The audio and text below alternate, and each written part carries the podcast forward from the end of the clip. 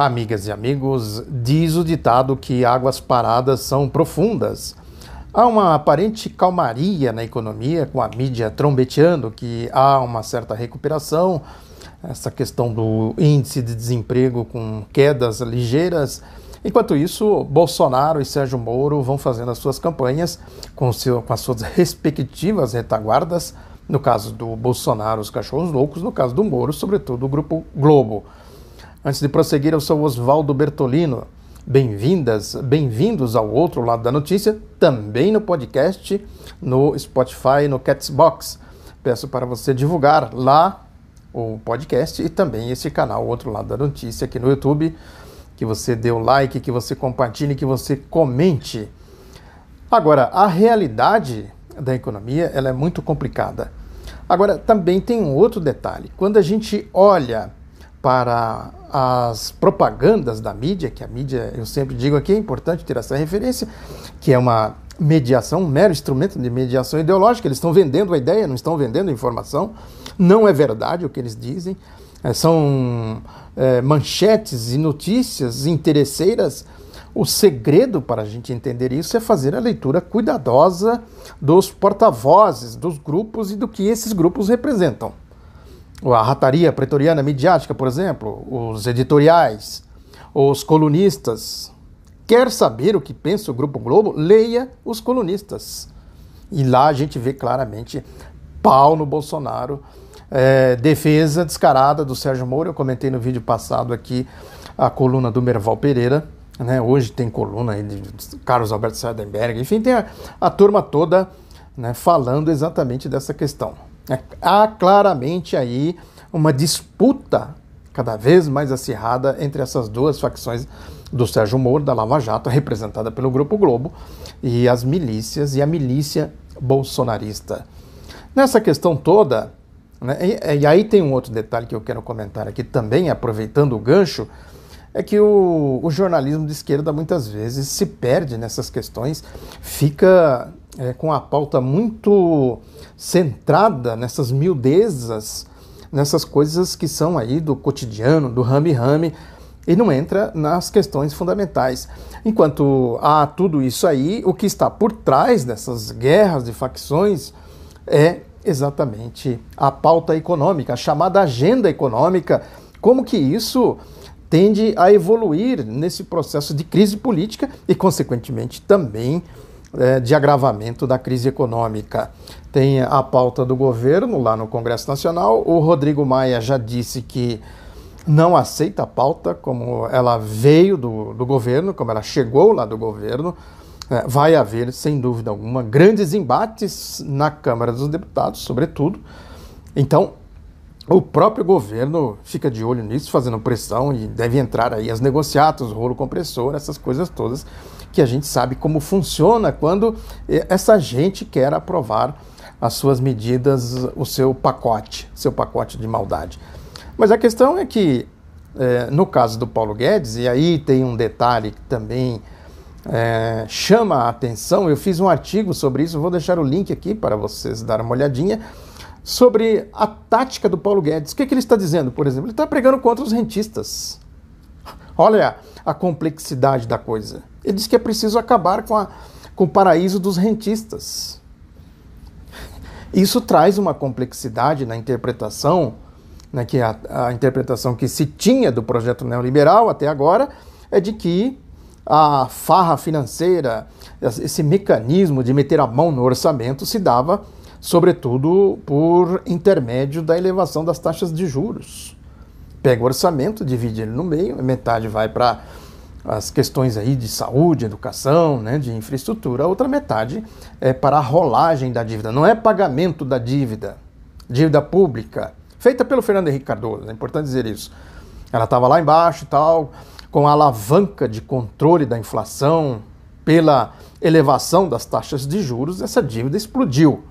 Saiu daí de algo em torno de 60 bilhões de reais no governo Itamar, antes do Fernando Henrique assumir o Ministério da Fazenda, e hoje ela está em torno de 5 trilhões de reais.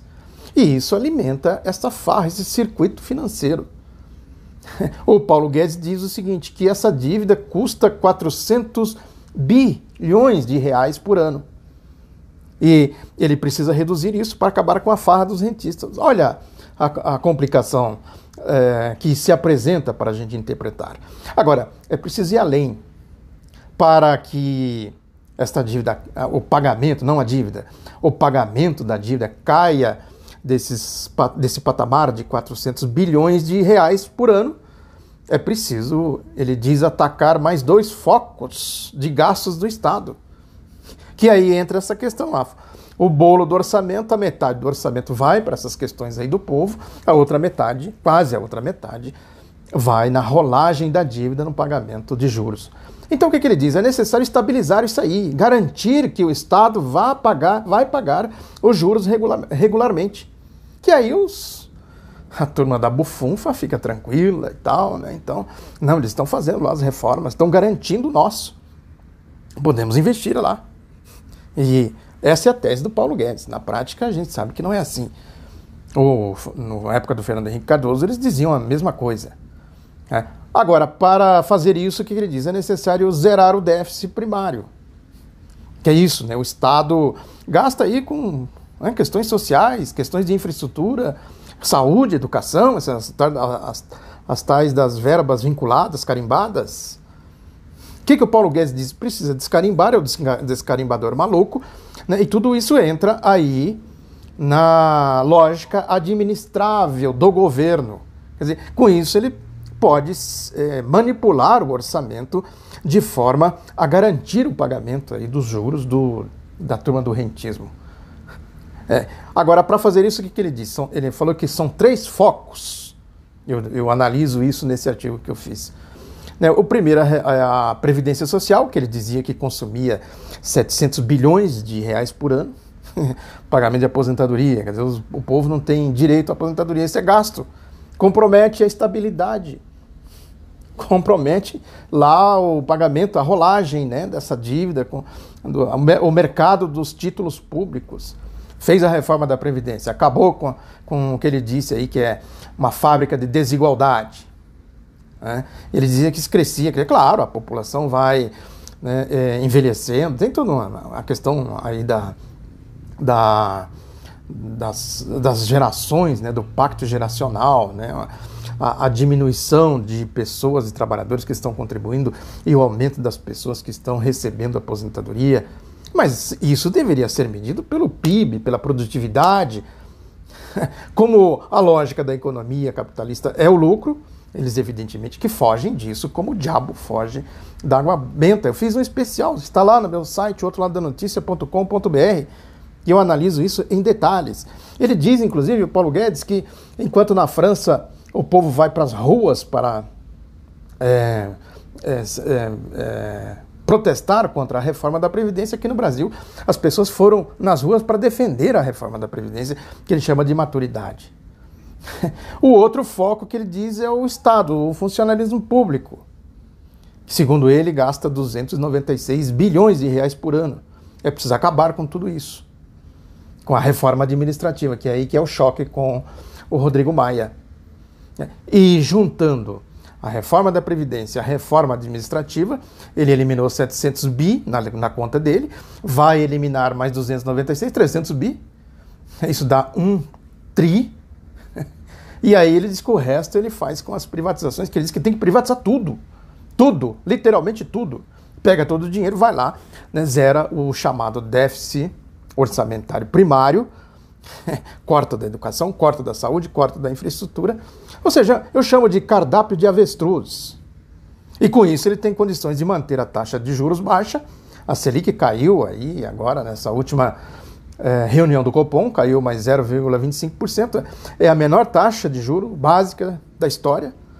E com isso ele diz que pode reduzir o custo da rolagem dessas dívidas em torno de 120 bilhões por ano. Agora, e o investimento? E o emprego? O povo vai viver do quê? Ele disse: não, tem que trazer o investimento privado. O investimento privado vem de que forma? Pega os juros bancários. Ah, os bancos públicos estão abordaçados. O BNDES, a Caixa Econômica Federal, o Banco do Brasil não pode fazer empréstimos. Os bancos privados cobram uma fortuna de juros, 10 vezes mais, tem um estudo do IPE, eu falo no artigo também, 10 vezes mais do que é, se cobra, por exemplo, na Europa, nos Estados Unidos. Ou seja, não há investimento. Se não há investimento, não há como se recuperar a economia. A indústria caindo, cai, cai, de patamar em patamar, em patamar em patamar. O país vai sendo sucateado. É, é aí que está o jogo. Agora, eles precisam disso desesperadamente. Precisa, como disse o Paulo Guedes, impreterivelmente eles precisam dessa receita. E aí se estabelece a briga entre as duas facções do Sérgio Moro e do Bolsonaro para ver quem vai administrar isso. E a oposição tem que entrar nesse debate. Eu falo. As coisas têm que ser mais. O jornalismo, por exemplo, de esquerda tem que entrar nessas questões de fundo. Ficar aí só no factual, o Bolsonaro falou isso, o Moro falou aquilo, tal, tal. Isso é importante, mas não é determinante. Nesse sentido, aí uma falha que eu acho né, que o jornalismo de esquerda, a esquerda de uma maneira geral, né, vem cometendo sistematicamente. Muito obrigado pela atenção. Reforço o pedido para você ir lá no, no, Spotify, o podcast, dar o like aqui, comentar, enfim, divulgar este outro da notícia. Um abraço, até a próxima.